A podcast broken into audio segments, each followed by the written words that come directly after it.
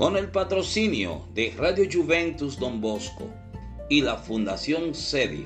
SEDI es Capacitación, Emprendimiento y Desarrollo Integral. Nuestro podcast de hoy, Andrés Terrero, una vida que inspira. Precisamente hoy que el licenciado Andrés Terrero es un aspirante para ser miembro de la Junta Central Electoral de la República Dominicana, hemos querido compartir con nuestra audiencia una entrevista que hace unos años hicimos al licenciado Andrés Terrero. En nuestro podcast de hoy, este es el tema, Andrés Terrero, una vida que inspira. Gracias a Radio Juventus Don Bosco y la organización SEDI Capacitación, Emprendimiento y Desarrollo Integral. Andrés Terrero, una vida que inspira. La vida es la empresa que todo ser humano necesita aprender a planear, organizar, manejar sus recursos físicos, emocionales y espirituales, con una conciencia clara de cuál es su rol en la sociedad para ponerla al servicio de los demás y lograr la felicidad que merecemos. Sin embargo, es la falta de una educación integral debidamente orientada hacia estos fines la que trae como consecuencia constante el descalabro inexorable del individuo, la familia y la sociedad. A través de este podcast Yo Empresario y de cada uno de los temas que aquí queremos compartir con nuestra audiencia, pretendemos compartir conocimientos y herramientas que van a ayudarte muchísimo síguenos y por favor comparte este podcast con todos tus amigos. Es tiempo de que podamos tener una mejor sociedad. Bien, bien, gracias. Mira, a mí me, fascina mucho hablar de estos temas porque eh, van a ver los jóvenes que el sacrificio premia. De verdad que el que hace las cosas eh, que no son fáciles, sí, y no porque uno quiere, sino porque la vida te la pone difícil, llega más rápido que los demás. Así es. O por lo menos te sostienen más.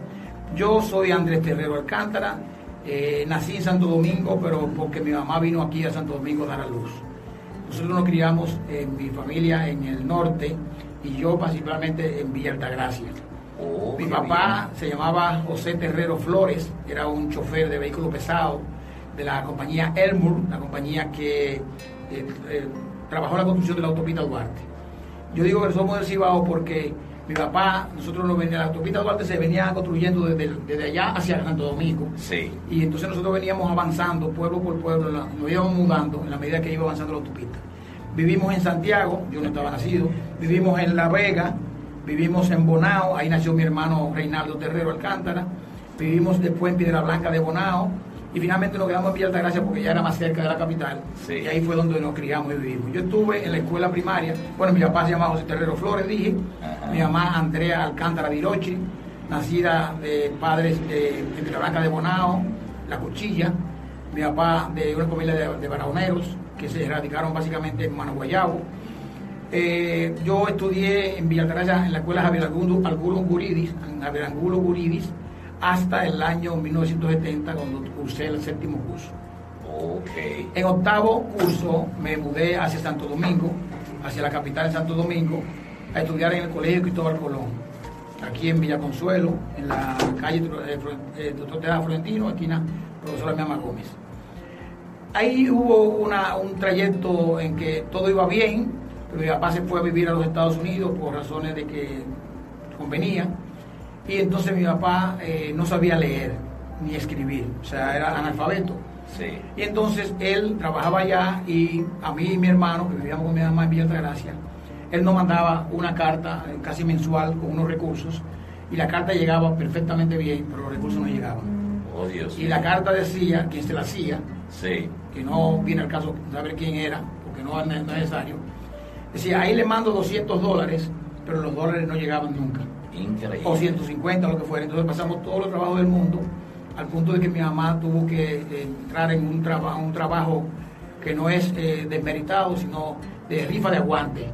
O sea, rifar números en un pueblo para poder ganarse 3 o 4 centavos por cada número que rifaba, para poder mantener a, la familia que éramos mi hermano y yo. vivíamos solo en Villa Altagracia, no, no vivíamos mal, no pasábamos hambre, pero estábamos todas las dificultades. A partir de ese momento en que las cosas se complicaban y yo ya, ya estudiaba en, Santo Domingo, yo tenía que venir diariamente de Villa Altagracia a, estudiar aquí a, la capital. Y como no tenía recursos, tenía que venir boleando. Entonces yo me levantaba a las 6 de la mañana para estar en la autopista Duarte alrededor de las 6 y media, ahí esperar que a cualquier samaritano, samaritano se conduciera de nosotros, igual que otros más, y nos trajera a Santo Domingo a la hora que llegáramos, pues siempre llegábamos a tiempo, porque como nos levantábamos tan temprano, siempre llegábamos al colegio antes de las 8 de la mañana, cosa que el colegio decía que cómo es posible que niños que vivían cerca del colegio llegaban más tarde que yo. Sí. El problema no era llegar, sino era regresar a Gracia. Nosotros teníamos, en ese momento nos daban 10 eh, centavos para comer y transportarme. Entonces yo pedía un carro en la, Peña Valle, que era Eusebio Mansueta, en la parte de ahí, y le pedía un a un carro de esos de tan de concho, tengo cinco centavos hasta allí. Pero hasta allí el tipo me montaba y eso era hasta el colegio Claret, la, la, ya la, autopista Duarte. Sí. Porque ahí yo me paraba a pedir mi bola de nuevo para Villa Altagracia. Se la Duarte con Abraham Lincoln. Exactamente, pues ya eso lo que era antes. Sí. Entonces ahí nosotros pasábamos muchas horas a veces horas, se nos, nos daba un ataque de hambre, se nos quitaba, volvieron a dar ataque de hambre, se nos quitaba de nuevo. Y llegaba a veces a, a, a las 5 y 6 de la tarde. Para regresar al otro día. Para regresar al otro día, hacer tarea, comer, cenar y todo eso, almorzar y cenar. Y hacer tareas. Pero todo eso fue un, buen aprendizaje porque eso nos ayudó a seguir creciendo. Así, entre todas esas necesidades, eh, nos graduamos de bachiller. Mi papá murió en el 73 cuatro, o sea, antes de yo graduarme, en el 75, en ese momento, bueno, mi papá se murió, pero ya duramos tres años y mi papá apareció. Que él entendía que todo estaba bien, pero cuando llegó le explicamos que no había estado bien. Y no entramos en consideración de qué era lo que estaba pasando, pero el dinero nunca llegó. Y él se molestó muchísimo. Los jóvenes se preguntarán, ¿y por qué no lo llamaba por teléfono? No había teléfono. No, había teléfono, escuchen bien. En, mi casa, no había ni televisión, ni teníamos teléfono, ni teníamos nada. Nosotros veíamos televisión en la casa de una vecina, que era la única televisión que había en el barrio. Y ahí era que nos poníamos a ver televisión.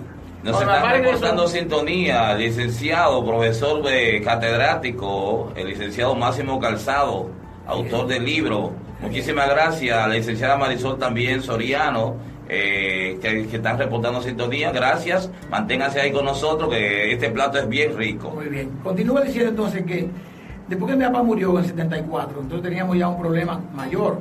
En el colegio entonces no, no teníamos con quién no iba a pagar el colegio, yo estaba ya entrando al, cuarto de bachillerato. Y lo que hice fue que tomé la decisión de ir a la oficina principal de Indus Papel. Sí. Industria Nacional de Papel, que estaba en Villa de Gracia, pero la oficina principal estaba en Santo Domingo, a pedir una beca yo fui solo y que quería hablar con el administrador. Hay que ser, hay que ser atrevido. Sí, sí. En la vida, si tú no buscas las cosas, las cosas no llegan donde ti. Así es. Y yo fui, llegué a la oficina y dije, yo quiero hablar con el administrador. Este muchacho, flaquito, que, que, hablara con el administrador, ¿de qué? Entonces alguien vino y me, como que me conoció, dijo, ¿qué, ¿qué tú quieres hablar con el administrador? Tengo un problema, estoy estudiando, quiero seguir estudiando, tengo mis notas aquí, mi papá murió y no tengo con qué seguir estudiando. Y el señor me buscó la entrevista con el administrador general y me hicieron pasar. Y entonces vio mi nota, yo había liberado los tres cursos de bachillerato, lo había liberado, y entonces el señor administrador me dijo, mira, después que me escuchó, te, voy a dar la, vamos a dar la beca para que estudie el cuarto de bachillerato. Y si liberas el cuarto de bachillerato, te vamos a dar la beca hasta que sea profesional. Y para hacer la historia corta, yo me gradué de bachillerato, también liberé, y me fui a la Universidad Nacional Pedro Rico Ureña, que es donde tengo mi anillo, que me gradué. Sí, esa es la U. Y tuve cinco años, que en esa época eran cinco años, completamente pagado por Indus Papel. Y tengo que agradecerle a toda la gente que me dieron bolas, a toda la gente que me ayudó, sí. el Aquino que me daba una bola, a veces me dejaba en el kilómetro 9 un vehículo, y Chan Aquino pasaba por ahí, me llevaba y me dejaba frente ahí al canal 4, y ahí ya bajaba al colegio. Dale gracias a todos los funcionarios de Indus Papel, a los amigos ahí, Mañón y los administradores que me ayudaron toda mi vida y yo me gradué, gracias a Dios. Terminé mi carrera de licenciatura en contabilidad de auditoría en la Universidad Nacional Pedro Ureña eh, entré a trabajar en, la Golfa Oeste de Americas Corporation, que es una compañía, pero antes había sido contador del colegio donde yo estudiaba. O sea, yo había hecho un curso de contabilidad. ¿En el Claret también? No, en el Cristóbal Colón. Ah, Cristóbal Colón, sí. Claro. Eh, ese colegio daban eh, contabilidad, o sea, daban la clase de bachillerato y también daban el sistema comercial.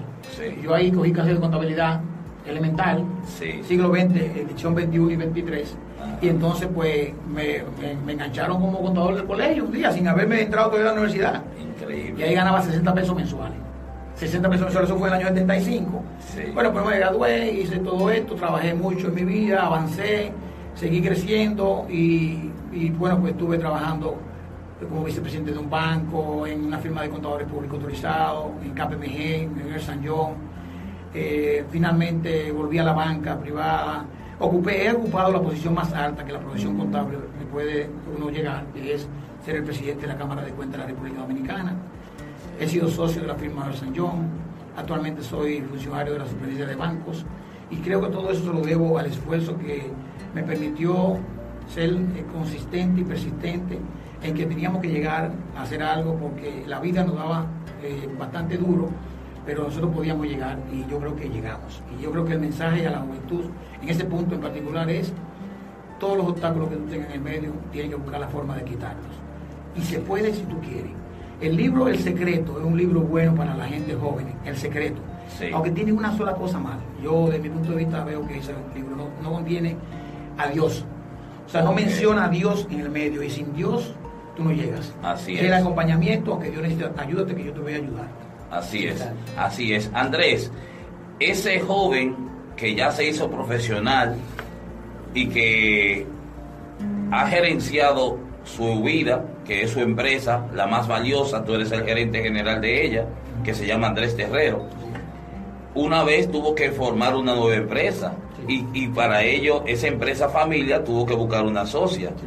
¿Puede hablarnos sobre tu vida ya de pareja, en tu relación, en la formación de esa nueva empresa, tu familia? ¿Quién es tu socia? Mira, antes de eso, previamente, Ajá. yo pienso que el Colegio Cristóbal Colón, que fue base fundamental, y lógicamente los profesores en la, la escuela primaria en Villa Altagracia, en la escuela Javier Angulo Gurilis, yo creo que eso es básico. ¿eh? Sí. Y te digo básico y dentro del Colegio Cristóbal Colón porque el Colegio Cristóbal Colón estaba adelantado 30 años adelante. De verdad.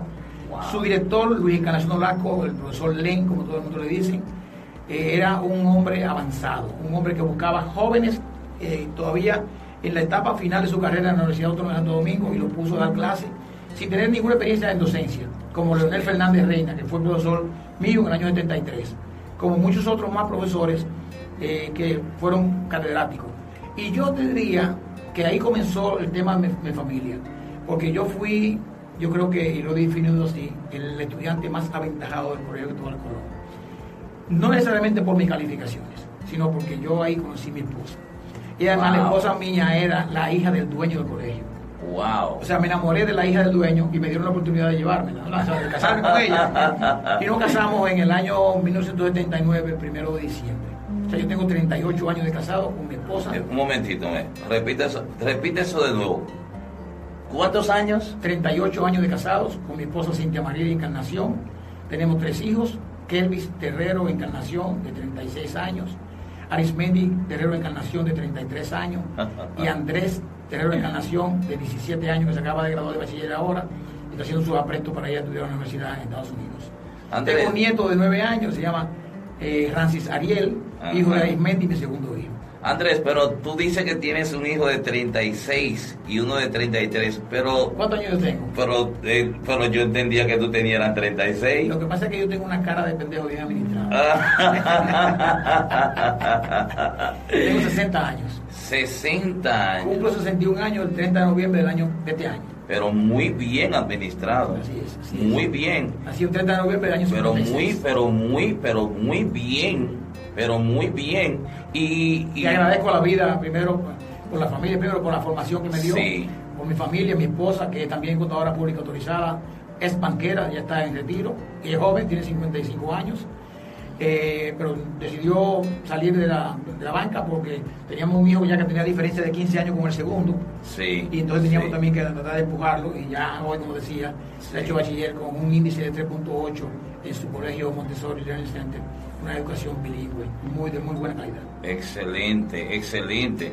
Andrés, y yo eh, digo yo que esa calidad de vida tuya, me refiero, ese desprendimiento tuyo, de gerenciar bien tu vida en lo personal y luego entonces entrar en una sociedad para formar la empresa familia, 38 años de casado, 38 años de casado y tu, tu eh, fisionomía lo dice, la tranquilidad en lo humano y de espíritu que ha de llevar un gran gerente.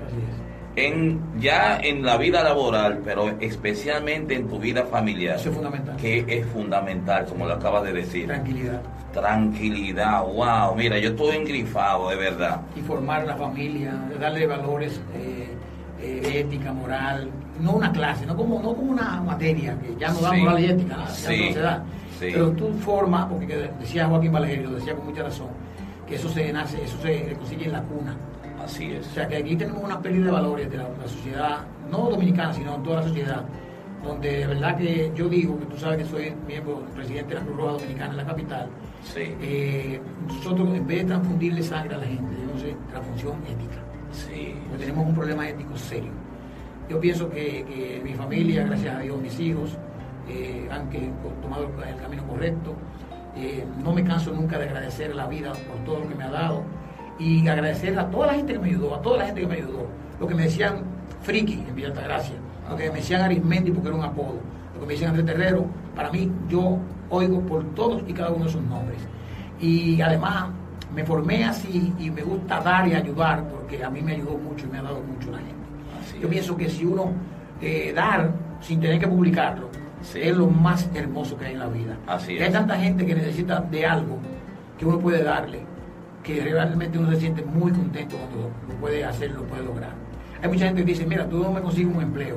A veces el empleo no depende de ti. Así es. Pero yo creo que la mayor satisfacción de una gente es, y hay gente que no lo, no, no lo ve como satisfacción, es poder decirle a una gente, vente, conseguir el empleo. Así Porque tú ya a partir de ahí eres tú el que va a trazar tu camino. Así Pero no tienes que agradecerme, lo que tienes que agradecer tú es tú mismo con tu, con tu comportamiento, con tus capacidades, con tu eh, desprendimiento y con la calidad humana, técnica y ética. Así es. Andrés, eh, tengo que preguntarte, en tu trayectoria de trabajo has tenido también la oportunidad de de hacer tus aportes a la juventud eh, a nivel de gerenciar, o como fuere, ¿no?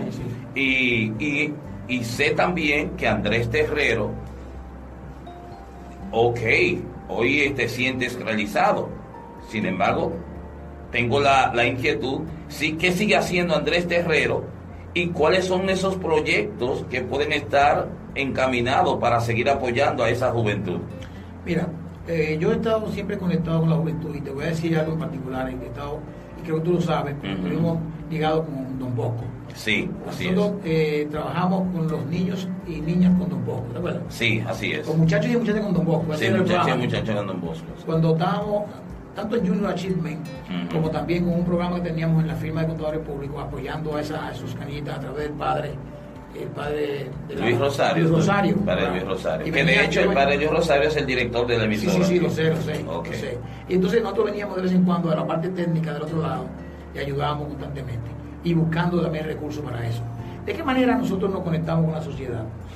Mira, hay una institución que es la institución más grande humanitaria a nivel mundial, que se llama Cruz Roja Internacional. Sí. La Federación Internacional de Cruz Roja y Media Luna Roja que la gente que no entiende por qué se llama Cruz Roja y por qué se llama Media Roja. Bueno, Cruz Roja porque en los países que no son islámicos podemos usar la cruz, pero los países islámicos no usan la cruz y hubo que hacer un happy medium y hacer entonces la media luna roja. Y eso por eso tuve las ambulancias, eso, eso cuando hay eh, eh, catástrofe, eh, como ocurrió hace poco ahora en Barcelona, lamentablemente, pero en Barcelona estamos en la parte de la Cruz Roja, que usan el emblema de la media luna roja. Entonces yo soy voluntario de la Cruz Roja del año 1984. Y eso como voluntario te ayuda, porque eso como se le mete la sangre a uno, a formar jóvenes, líderes, para que eh, trabajen en primeros auxilios básicos, en primeros auxilios avanzados, en socorro, en temas de salud comunitaria, en agua y saneamiento, eh, en, salud, por ejemplo, para enfermos con VIH-Sida. Todo eso que nosotros hacemos, muchas cosas en Cruz Roja, que la gente piensa que es sangre y ambulancia. La gente cree que la, Cruz Roja nada más es una ambulancia y sangre. Y somos, eso es lo menos que hacemos. Hacemos mucho más que eso. Entonces con eso tomo cuidado con la juventud Yo soy ahora mismo el presidente de la Cruz Roja en el Distrito Nacional. Sí. Y eso todo eso voluntario, ¿eh? Y soy miembro del Consejo Nacional de la Cruz Roja y tesorero nacional. Pero además, también ocupo una posición internacional en, esa institución. Pues soy uno de los 10 miembros de la Comisión de Finanzas a nivel mundial de la Cruz Roja Internacional. Son 10 personas que se escogen de 190 países que son, forman parte de la Cruz Roja. Eso se escoge por capacitación, por tu evaluación técnica y por elección. Y de esos 10 países, República Dominicana y conmigo a la cabeza, como parte. Soy el primero de habla hispana que está en un comité de finanzas de la Cruz Internacional. Los países miembros actualmente, yo los escogen primero esa posición por cuatro años y con una opción de una reelección de cuatro años más. Y después te vas a tu casa. Siempre todo voluntario, honorífico. No hay un pago por eso, ¿eh? No hay un pago para eso. Sin embargo, Andrés, yo creo que Máximo, ese señor se merece pero un, un, aplauso enorme. En nombre de toda la República Dominicana, Andrés. Oye, en nombre de todos los 12 millones de gente que hay aquí en este país, de 190 países, eligen 10 y de esos 10 República Dominicana, un país, como dice, de pie de desarrollo. Y es el, oye, y a la cabeza. No, señores. eso, es digno de, reconocimiento. Yo, o sea, nosotros lo decimos aquí porque estamos hablando de la vida. Y, te, lo, agradecemos, Andrés, que lo digas, porque eres un joven que una vez estuviste en el vientre de tu madre que, tú, que ha pasado la mil y una que pasaste, y no obstante a eso, como todo emprendedor, gestor de tu propia empresa, que es tu vida, hoy tienes el éxito de tu mano, agarrado con tu familia, y tú te mereces eso y mucho más. Y nosotros, la juventud, que estamos ahí, que siguen el programa, eso es lo que queremos. Que ese modelo sea el que debemos copiar. mira, déjame decirte que esta, esa, esa área es el, el, departamento o la comisión más importante que hay en la federación en Ginebra. Pues en Ginebra, en Suiza.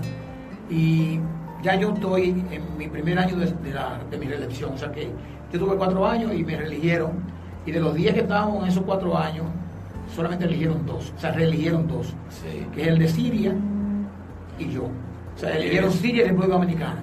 Y te voy a decir quiénes son los miembros de la Comisión de Finanzas de estos 10 países que están ahora representados.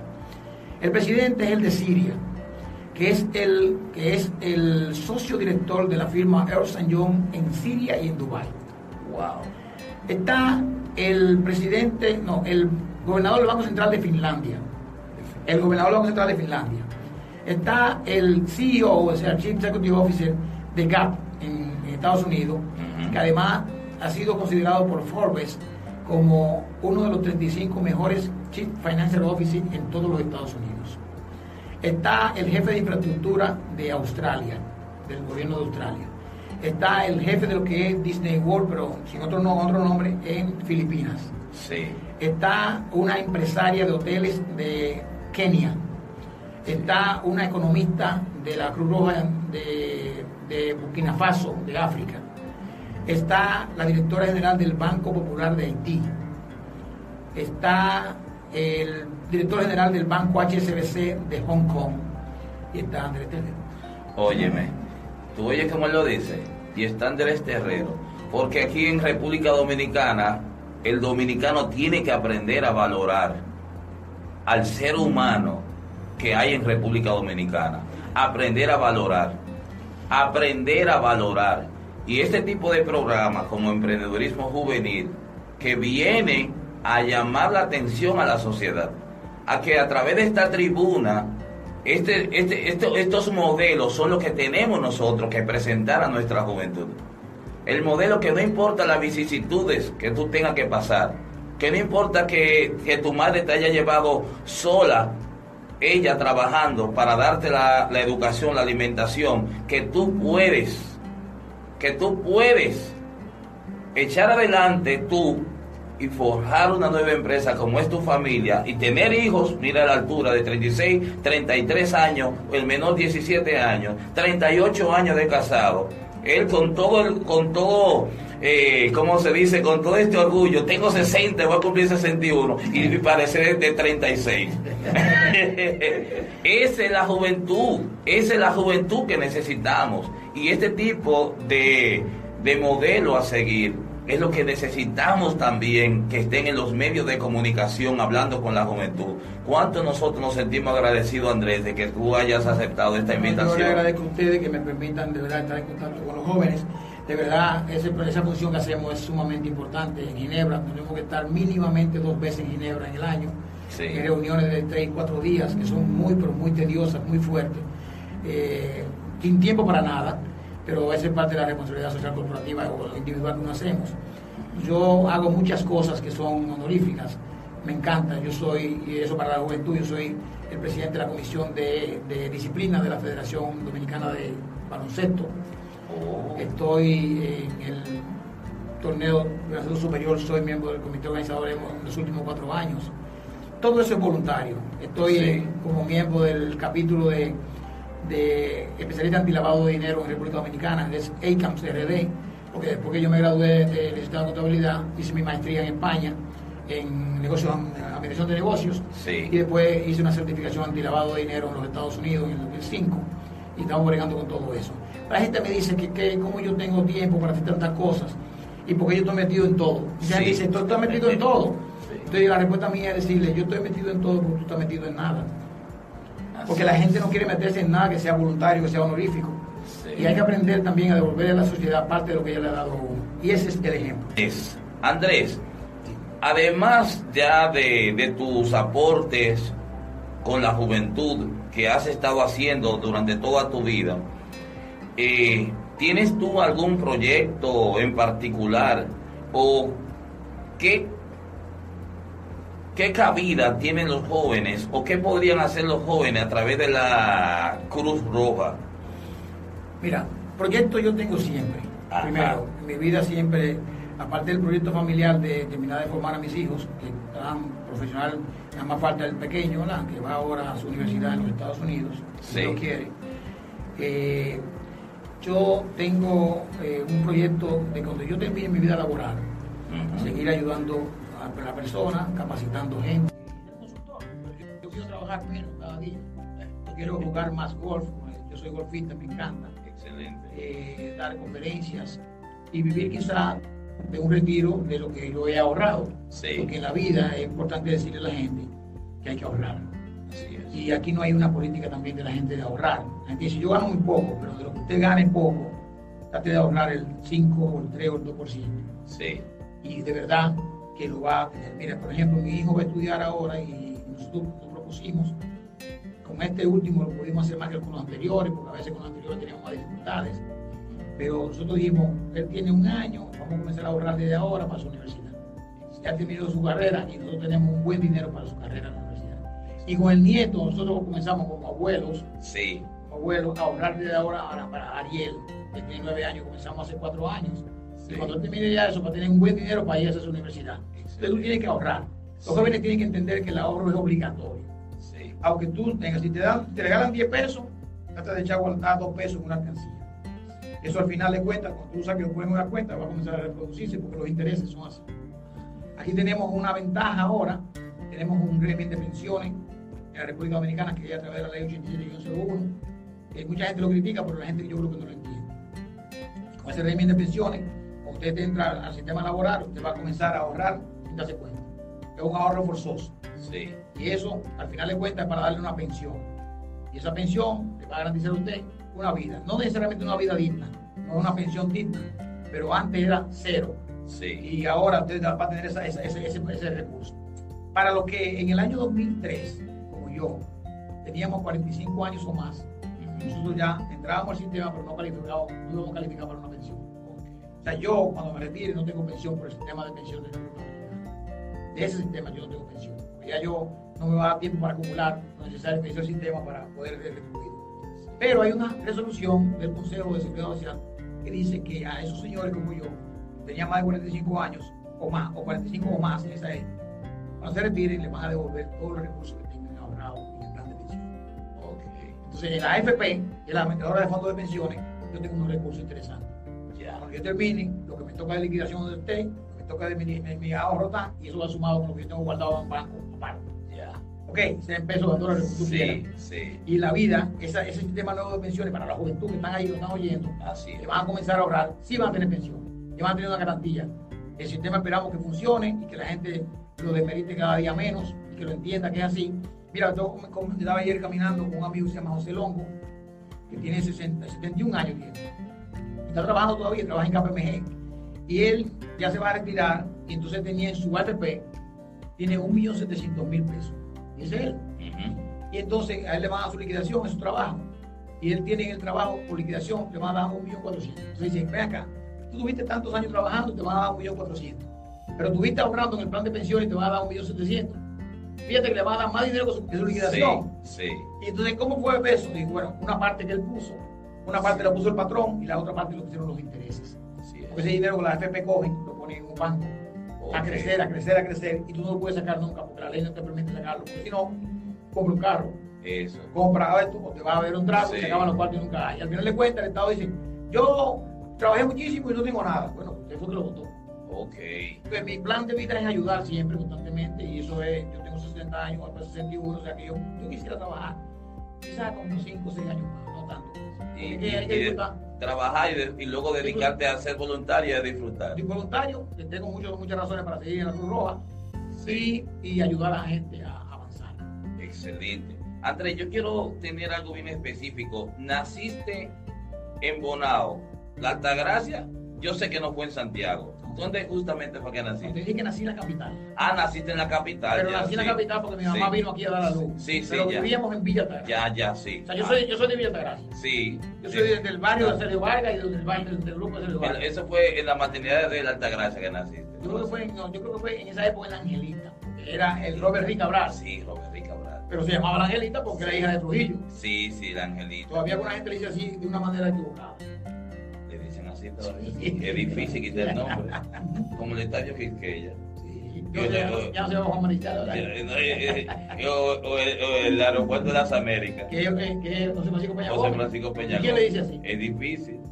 Es difícil quitarle los nombres. No, es, es difícil. Igual que la avenida del puerto. La avenida del puerto. Que es Francisco, Francisco Alberto Tomás. Sí. Francisco Alberto Sí. Bueno, vamos a ver cómo la, ciudadanía se va acostumbrando. Tal vez una nueva generación. Tal vez una nueva generación, dependiendo si la generación actual contribuye a que ellos sí eh, asimilen esos nombres. Porque si la generación actual continúa llamándolo y los medios de comunicación siguen llamándolo el aeropuerto de las Américas, los medios de comunicación juegan un papel sumamente importante. El aeropuerto internacional Así es. Y así que está en la sigla de IATA, sí. que es International Aviation Transportation Agency. Ah, y entonces también cuando los eh, los comentaristas de, de, de, deporte, cuando hablen del estadio Juan Marichal, en vez de estadio que, que ella, es el que está ahora mismo, la generación actual es que debe hacer la transformación para que la generación que viene subiendo entonces la tome buena y válida. Pues estadio Félix Sánchez el centro olímpico. El centro olímpico. El centro olímpico. Entonces, fíjate, yo estoy haciendo este, este alto acá para subrayar la importancia de lo que es tu, tu ejemplo de vida, Andrés. ¿Cómo tú te mantienes firme en ser un modelo a seguir en valores, en preparación, en padre de familia, en dedicado al trabajo, en dar siempre la excelencia y cómo tus hijos siguen ese, ese, ese trayecto tuyo. Yo pienso, mira, que, uno tiene siempre que tener tiempo para la familia. Yo, con el poco tiempo que yo puedo tener y, se quejan de vez en cuando, como quiera, eh, nos juntamos siempre los domingos y los sábados. Siempre estamos juntados, comemos, almorzamos juntos siempre, toda la vida mi esposa ha jugado un papel, un rol importantísimo. Semia, la señora Semia, ¿verdad? Cintia. Ah, Cintia, Cintia, perdón. Cintia, Cintia, dama Cintia, Francisco, yo saluda. Cintia Marilis. Cintia Marilis. Ella ha, jugado un rol importantísimo en eso. Eh, ha cargado pesado. Yo he vivido mi vida viajando casi siempre porque trabajaba en firmas internacionales, pues en corporaciones internacionales, que todo el tiempo he estado viajando, de una forma u otra quizá donde menos viajo es ahora y tengo que viajar mínimo, mínimo dos o tres veces al año a Ginebra por esas cosas, pero también tengo otras asignaciones y además soy consultor internacional y tengo muchas cosas. Fui consultor del Banco Mundial, lo soy todavía, pero estoy trabajando para el gobierno americano, no estoy en el Banco Mundial. O sea que eh, son muchas cosas y entonces todo eso te genera te requiere tiempo, pero el tiempo para la familia siempre tiene que estar. Ir a la iglesia, eh, eh, buscarle los valores de la iglesia, el cristianismo, somos católicos, apostólicos y dominicanos, cuando sí, Así es. Yo fui monaguillo, mi, mi gracia, tocaba la campana. O sea, yo, yo, soy, yo, soy, yo he hecho muchas cosas. he hecho muchas cosas. Y, además soy, soy crucillista del, del, del Crucillo Cristiandad, de Casa Pablo. Soy creo que el número 764. O sea, yo he hecho mi tarea. Claro. Yo mi tarea y como, como familia. ser humano. Así claro, claro, y como familia. Como, sí, sí, como claro. un ser humano, como un ser humano. De la mano del Espíritu, dándole al César lo del César. Sin dejar de un lado lo de Dios. Y soy, soy crítico. Estoy en los medios de comunicación hace muchos años, desde 1992, haciendo televisión eh, de una manera sana, objetiva. Sí, no, no parcial, porque no hay por qué ser parcial, yo creo que tú puedes ser objetivo, independiente y ser amigo de todo el mundo. Así es. Tienen que entender que si hiciste algo mal y yo te tengo que criticar, tienen que entendérmelo. Así es. Así es. Andrés, dime los nombres de los programas que tienes. Eh, yo sé que está Síntesis, donde hemos asistido también claro. invitado por ti, que te agradecemos. Eh, en nombre de ahora mismo, una vez asistimos a este programa de Síntesis, que dicho sea de paso, le damos mucho cariño y respeto a todos aquellos eh, productores y conductores del programa que adicionalmente con Andrés, como es el caso de Michael Racine, la señora Marcela, Marcela Rositer, Rositer a todos, eh, eh, especialmente al señor eh, Julio Jacín, que también es el, el propietario de, sí, sí. De, del circuito, de todo. De todo. agradecerle desde aquí en nombre de, en aquel momento mencionamos 8 mil jóvenes, estamos por encima de los 10 mil a 12 mil jóvenes ya capacitados en lo que es la organización SEDI. SEDI es capacitación, emprendimiento y desarrollo integral. Y, y hay muchos testimonios de gerentes de empresa, gerentes de operaciones, jóvenes de, de todos los niveles, en los centros educativos, en, en las empresas, que están dando testimonio de que hoy en día se han descubierto como empresarios de su propia vida. Y hemos querido subrayar eso, Andrés, porque tú eres un empresario de tu propia vida y lo has estado has estado gerenciando esa empresa y eres un modelo a seguir. Y nosotros queremos que desde esta tribuna de emprendedurismo juvenil, todos los jóvenes comprendan que somos cada uno responsables del éxito o del fracaso de nuestra propia vida, que es nuestra empresa. Que no importa las vicisitudes, si usted quiere echar adelante, tiene que empezar por usted mismo. Tiene que tomar la decisión. Cada quien arquitecto de su propio destino. Uh -huh. Hay jóvenes que caen en el delito sí. eh, por razones varias. Primero, un problema de, de, de recursos, Así es. un problema de debilidad mental, pero sobre todo la marginalidad. Así y yo pienso que hay que trabajar mucho eso hay muchas oportunidades ahora, hay muchas oportunidades ahora, hay muchos eh, donde aprender. Ustedes hacen un buen trabajo, te felicito por el trabajo que hacen. Yo sé que el tiempo se está terminando, pero mira, hay mucho, el gobierno apoya mucho la juventud. La gente tiene que ir a tocar la puerta del gobierno, sí, ayúdeme, yo quiero una beca, yo quiero esto.